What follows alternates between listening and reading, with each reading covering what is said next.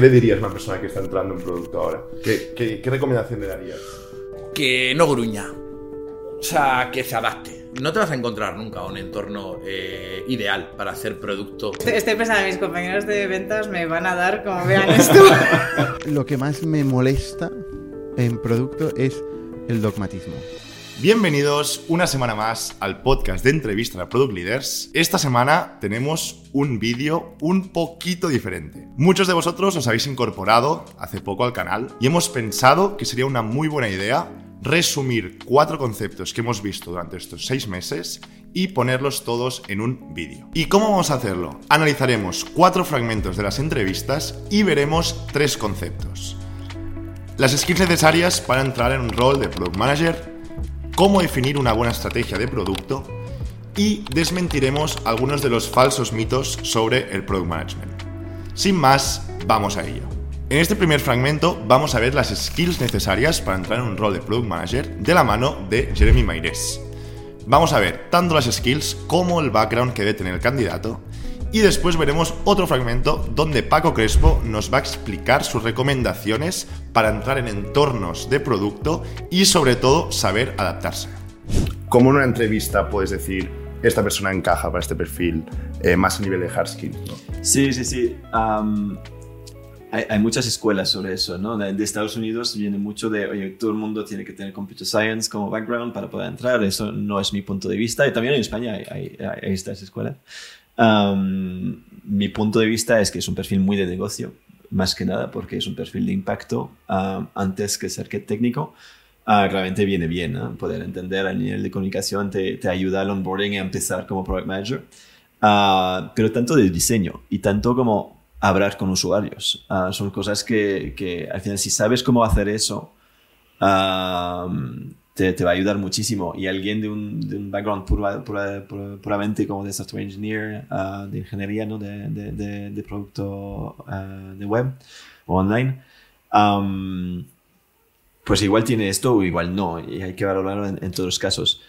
Y eso el tema aquí de, de, la experiencia, que es interesante porque al final hay muy poca gente que en, entra como Product Manager desde, desde la uni y yo entro como Product Manager. Bueno, cada vez más, más Um, pero, pero sigue siendo, pienso, como una, una minoría, ¿no? Y um, entonces tienes gente que entra con ya como dos, tres años de experiencia haciendo cosas, que sea de producto o totalmente diferente, y, uh, y eso puede ser bueno o malo. Um, depende mucho del rol que estás buscando. Vamos a decir, si estoy buscando en un rol de optimización de conversion, algo que viene de un rollo marketing o de diseño, depende un poco de lo que quiero hacer, puede venir súper bien o súper mal. Si estás haciendo, pues, en Jovental, ¿no? Era como una ITT online realmente uh, al nivel del proceso de selección y lo que tienes que hacer, vas, vas a fichar gente que han hecho uh, selección como de personal para ser Product Manager o no. Pues depende mucho de la gente. Puede venir bien en unos casos muy específicos, pero también te puedes restringir porque al final te restringe a una industria que igual no piensa y tú estás ahí para cambiar las cosas. Entonces, depende mucho de la, de la mentalidad de la persona y también adentro de la compañía lo que estás intentando montar. Estás montando un payroll que existe y que tiene como leyes y que tiene que funcionar de una manera donde tener a alguien que tiene esta experiencia de cómo funciona, pues ayuda. O estás montando un, una nueva herramienta de cómo organizar los turnos de, de, trabajadores, ¿no? Donde probablemente hay muchas compañías que lo hacen de maneras diferentes y, y, y puedes como pensar out of the box para, para eso. Y uh, entonces sí, uh, pienso que es una manera de entrar pero no encaja en todos los, los roles. O sea, un, una posible manera de entrar puede ser conocer ese producto bien o ese negocio. Ser un experto de dominio, ¿no? Del dominio, sí. pero no siempre puede ir bien para ese rol. Sí, pero luego tienes que tener el otro también, ¿no? El framework thinking, el entrepreneurship, el, el, la parte de datos, etcétera, lo tienes que tener sí o sí. Uh, y puede ser que tener como un cierto expertise en el dominio donde quieres entrar y, y con la compañía que quieres hablar uh, te venga bien o no. Depende totalmente de, de, del objetivo de, del equipo donde vas a entrar, etcétera. ¿Qué le dirías a una persona que está entrando en producto ahora? ¿Qué, recomendación le darías? Que no gruña. O sea, que se adapte. O sea, eh, eh, quiero decir, yo llevo trabajando en esto casi. Eh, o sea, a ver, evidentemente para entrar a hacer producto, formate, entiendes las necesidades, créate tu propio producto, tienes tecnología de sobra. Pero el mayor consejo que le puedo dar es que deje de gruñir, o sea, que se adapte. O sea, es, eh, estoy harto de ver a gente que, que "Ah, pero es que solo hago proyectos, que no sé qué, es que no sé cuánto. Eh, no te vas a encontrar nunca un entorno eh, ideal para hacer producto. Eh, si tú no luchas unos años por cambiar eso, no vas a, aprender. O sea, yo en Telefónica eh, me iba eh, literalmente a edificios de seis plantas, eh, a CPDs enormes, eh, con zancos para no electrocutarnos, detrás de las máquinas, a, instalar un paquete de software que me habían dado una ventana nocturna eh, tres meses antes. ¿Vale? Eso era la situación, tío. Eh, Vida o muerte. y lo hacía tan. Quiero decir, hazlo feliz. Y ahora, eh, eh, claro, no es perfecto donde estás, perfecto. Pero no seas tonto. Igual tienes una tecnología genial, aprende de ella. Igual puedes aprender a gestionar stakeholders. Igual puedes gestionar expectativas. Estás empezando. eh, somos. Pues eso, todas las formaciones, la gente nos dedica a formaciones, que damos cursos, que damos tal, idealizamos el producto muchas veces y a veces es jodido. Porque Y el mundo de las startups. y el mundo de las, el mundo de startups. A mí cuando me dicen, es que quiero una startup. Yo en la nevera roja, eh, no ha, o sea, ha sido seguramente el momento donde más he... las- o sea, yo me acuerdo José del Barrio, o sea, de una de las personas que más admiro, o sea, de verdad que la admiro, eh, me llegaba y me decía, eh, le presentaba algo para entregar en dos, tres semanas. Decía, no, no, quiero que muevas el número en una semana. Y me pasaba una semana puteado, o sea, decir, no dormía. De cómo lo hago, cojones, me cago en la leche, no sé qué, no sé cuánto, lo pasaba mal. Quiero decir, pero aprendí un huevo. Sí. Pero claro, hay un proceso en Spotajón, que guay, hacemos de puta madre. En Spotajón yo me acuerdo que yo tenía un, tengo un chino, donde vivía en Madrid, tenía un chino frente a casa. Me decía mi mujer, tronco, te vas a currar antes de que haya abierto el chino, llegas cuando ha cerrado el chino. O sea, no puede decir que digan que los chinos curran mucho y tú qué haces entonces. O sea, es. Claro, entonces es como. eh, claro, es, eh, sí, es muy guay currar en startups. Prepárate para perder vida, claro. Pero también, por ejemplo, el botón de One Click Compra, seguro que ha pasado por algo así. Eh, Oye, ¿cómo, cómo, Bueno, el One Click cómo fue de lo mejor. el, eh, claro. mejoramos el conversion en una semana de 30%? ¿no? Claro, Son- son el One Click es una de las cosas que pusimos, sí, sí. O cómo puedo eh, conseguir que el jefe de tráfico entienda el dimensionamiento, si tiene que renovar o no. Pues eran Excels, eran cuadernos, eran experimentación. Lo ves en un B2B, no puedes eh, hacer MVP Lean. O sea, puedes hacer MVP, pero en realidad en un B2B es experimentación. En un en B2C, pues igual es eh, A/B testing, ¿no? O sea, aprenden cada cosa que hacer. Si no sabes los objetivos, si no sabes de producto, si no has aprendido y no has visto mucho, vas a ser un peme Sí. pobre. No ser dogmático y ponerse en el lado. No te quejes. Quiero decir, no te quejes. O sea, ese. eh, ¿Cómo era la palabra? No. No gruñas. No gruñas. No gruñas. Me ha gustado. Va, va a ser el título, eh, va a ser el título del vídeo. no gruñas. Me parece muy bueno. Para, para miedo, vamos. para miedo. Seguimos con el segundo concepto. Esta vez vamos a ver cómo definir una buena estrategia de producto de la mano de Virginia Diego. Vamos a ver las diferencias entre la estrategia del producto y la estrategia del negocio. Vamos a ver también cómo definir unos buenos OKRs enfocándonos al problema y no a la solución. Y por último, cómo forecastear o cómo prever el movimiento de las métricas que queremos impactar. Vamos ahí. ¿Cómo defines tú la estrategia en producto?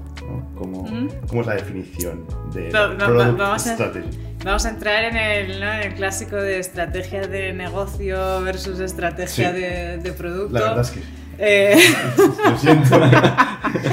no, y es, y es muy buen punto, ¿no? Porque realmente es. eh, creo que. O, o se confunde. O sea, que yo creo que suele haber dos problemas. O bien que se confunden estrategia de negocio y producto, Mm. y que al final lo que. ¿no? Coges la estrategia de negocio y dices, venga, esta es mi estrategia de producto, y acabas sacando features como si eso fuese una churrería, ¿no? Una detrás de otra, pam, pam, pam, pam, pam, y al final, claro, no consigues nada de lo que te has planteado porque no tenías estrategia de producto. O el otro extremo, que también me molesta bastante, que hay equipos de producto que parece que tienen alergia al negocio, ¿no? Que les hablas de revenue, les hablas de determinadas cosas, como, uff, quita. Entonces, eh, a ver, la importancia precisamente de la estrategia de producto es no caer en ninguno de esos dos extremos. Tú tienes una estrategia eh, a nivel de negocio que pueda ser un, oye, pues quiero hacer un por tres en ingresos eh, o quiero irme hacia esta dirección, pero claro, luego tienes que aterrizarlo, esa estrategia de producto que es una, yo siempre lo veo como una mm, subsección casi de la visión de producto, ¿no? Decir, oye, pues en tres años, ¿qué pinta quiero que tenga esto? Y luego, vale, pues mi estrategia de producto, ¿cómo me lo, cómo me lo llevo a, a este año, por ejemplo? ¿no? O a como máximo dos, pero vamos, lo normal que sea, que sea un año. Decir, vale, pues ¿cuál es el enfoque que le voy a dar? Y, y ahí pues ya es irte a, puntos más concretos. ¿no? Nuestra estrategia de producto no puede ser quiero, quiero generar X revenue, que está fenomenal, pero decir, vale, ¿cómo voy a hacerlo dentro, dentro de esa visión de producto? ¿Cuáles son las palancas que yo tengo para, para enfocarlo? Y va muy de la mano, al final sí, ¿no? pensándolo de forma secuencial, y esto al final va muy de la mano de, oye, luego yo en mi estrategia de producto tengo que identificar los problemas que voy a solucionar. No tengo que identificar que voy a sacar features no sé O sea, cuántitos. no hablas en- de features. en, no en, se habla de features. cuatro, ¿sabes? Eso eh, me, me parece de hecho bastante, bastante tremendo, ¿no?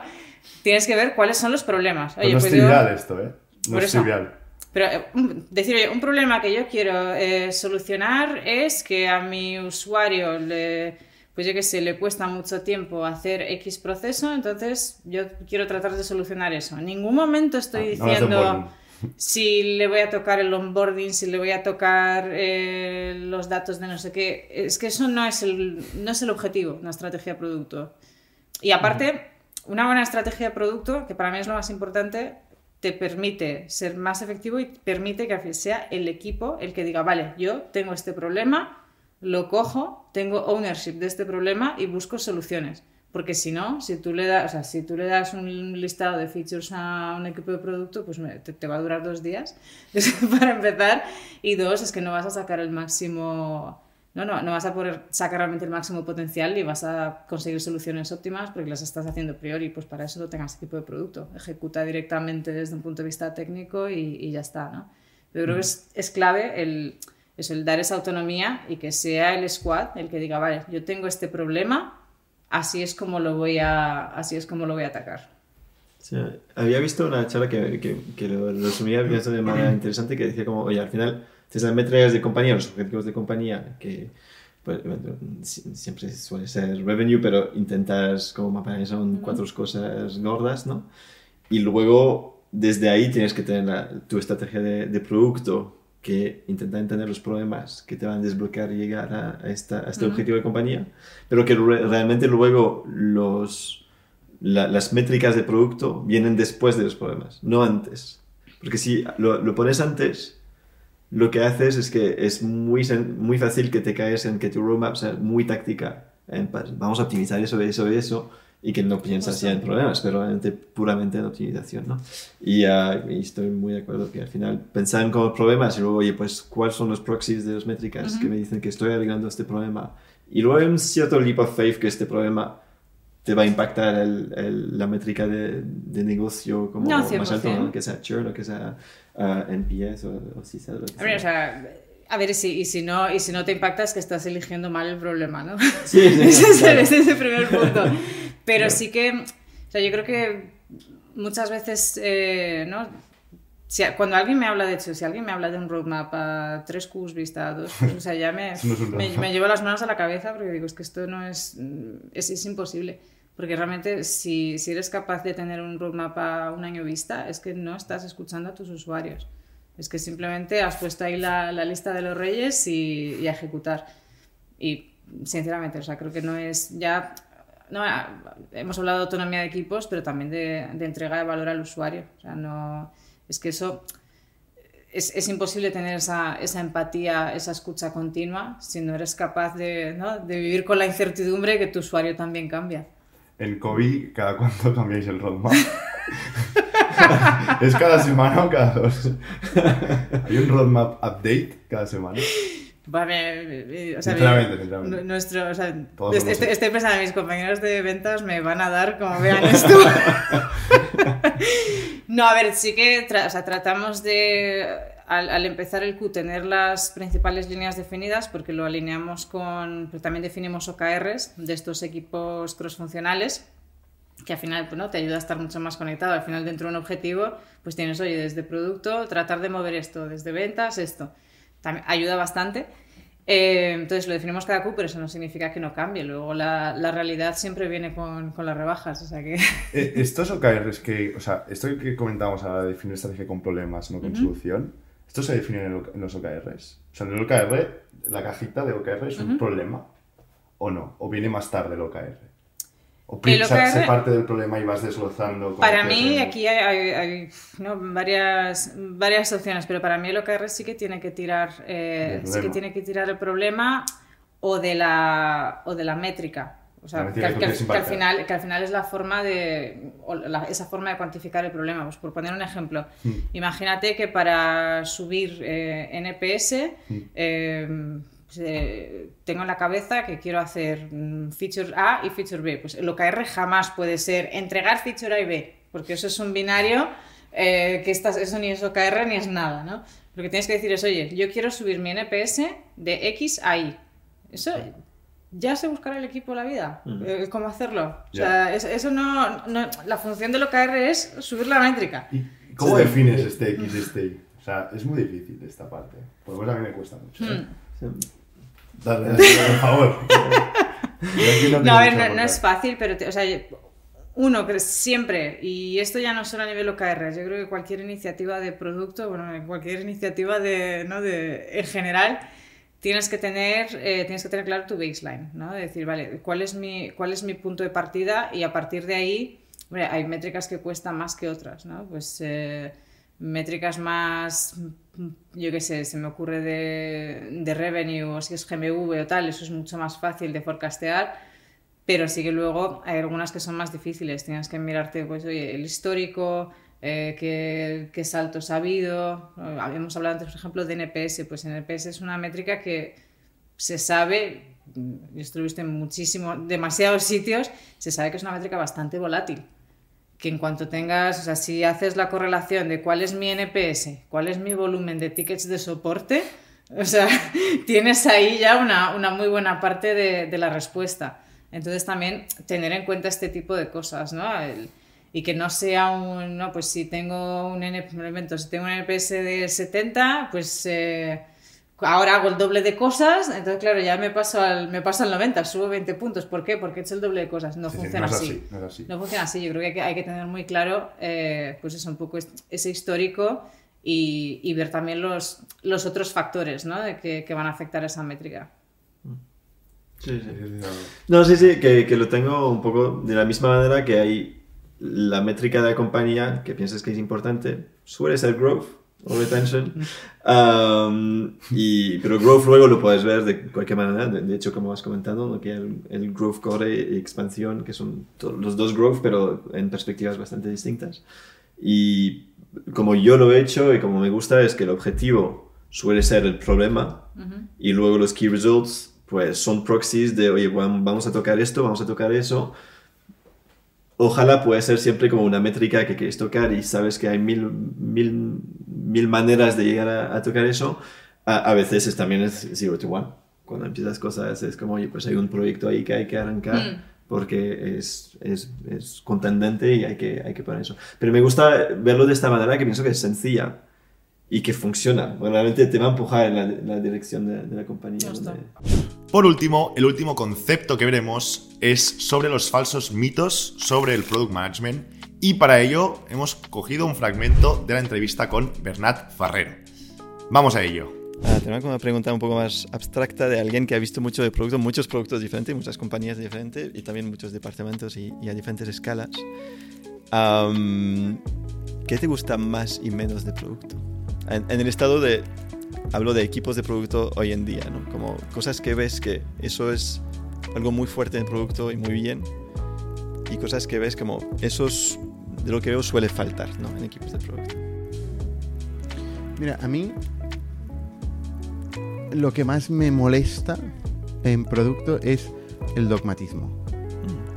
Los que vienen con el dogma, con el método. ¿Sabes? O sea, yo, mira, cuando tenía veintipico años, me venía un gurú y me desestabilizaba. Porque me decía, no, es que esto se hace así y tal.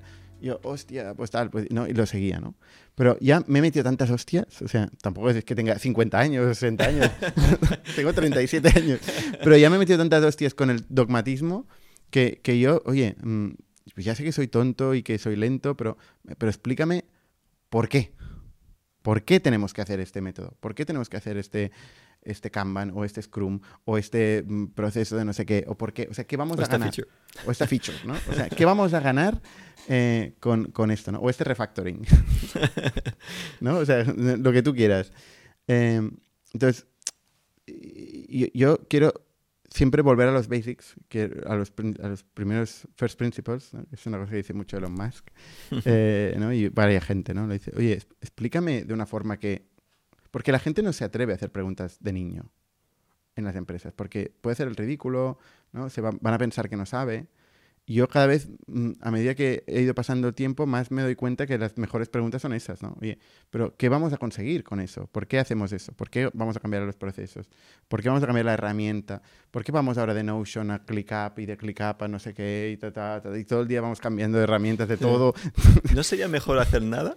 Sí, una buena pregunta. No, bueno, hacer valor para el cliente. Eh, entonces, yo estoy dispuesto a todo, cualquier cosa que nos ayude, eh, eh, pues bienvenida sea, experimentar, probemos cosas, pero no porque este sea la, la regla o esta sea la receta, a mí me va a convencer para nada. Para nada. O sea, no se van a encontrar un aliado si alguien me viene con una receta. Tampoco leo libros de negocio, no. Lo que sí que leo es biografías, muchos, y cada semana cada semana desde los últimos seis años. Conozco un caso en profundidad de un negocio eh, y lo explico en el podcast de Inding, ¿no? Entonces me interesan mucho las historias contextualizadas de negocios, de, en mercados, en productos concretos. No me interesan las recetas. Eh, yo te diría que esto es una de las cosas que más me molesta, que pasa mucho en el mundo del producto, este dogmatismo, este discurso del método. eh, y luego parece que sea como una iglesia, ¿eh? O sea, parece como sea como una secta, ¿eh? Sí, sí. O sea, no pero, es que- ¿eh? pero justo con lo que comentabas antes de Airbnb Vital, fue un poco así. Sea, También, también. sí, o sea, que en la comunidad de producto empezó a saltar y, y- y parecía el apocalipsis, ¿no? De- veías LinkedIn, abrías LinkedIn y todo era de del rol del PM va a desaparecer, el rol del PM, si no tienes esto ya no sé qué, no sé cuántos. Y esto es un poco de, de community, pero un poco sectario. Yo creo que la gente que más hace eso es la gente que menos tiempo pasa en el por qué, ¿no? Eh, en el por- en el end-to-end, en entender un negocio. Tú al final, Mm. si entiendes un negocio, tú entiendes que lo que hay que hacer ahí es conseguir contentar a clientes y encontrar formas que van a ser distintas en distintos contextos para hacerlo, ¿no? Tienes que tener esta flexibilidad. Si, si tú entiendes esto, no te va a desestabilizar nada, ningún cambio de receta. Es decir, ¿me va a sumar o no me va a sumar? Si te suma, pues coge lo que te interese. Eh, pero si tú eres el del método y de golpe te han cambiado una coma del Ya está. método, ya está, te han Estás olvidado, fuera, te han estás olvidado. fuera, estás Sí, fuera. sí.